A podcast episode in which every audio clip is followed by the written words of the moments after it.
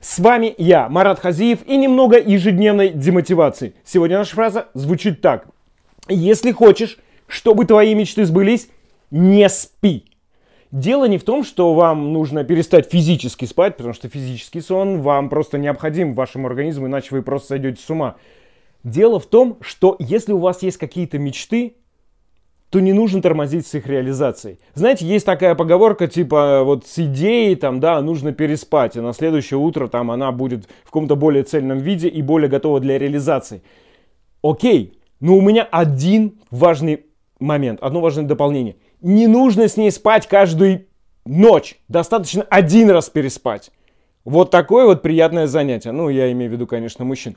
Поэтому не тормозите. Если у вас есть мечта, не нужно с ней спать в течение года и придумывать, как ее воплотить. Просто начинайте действовать.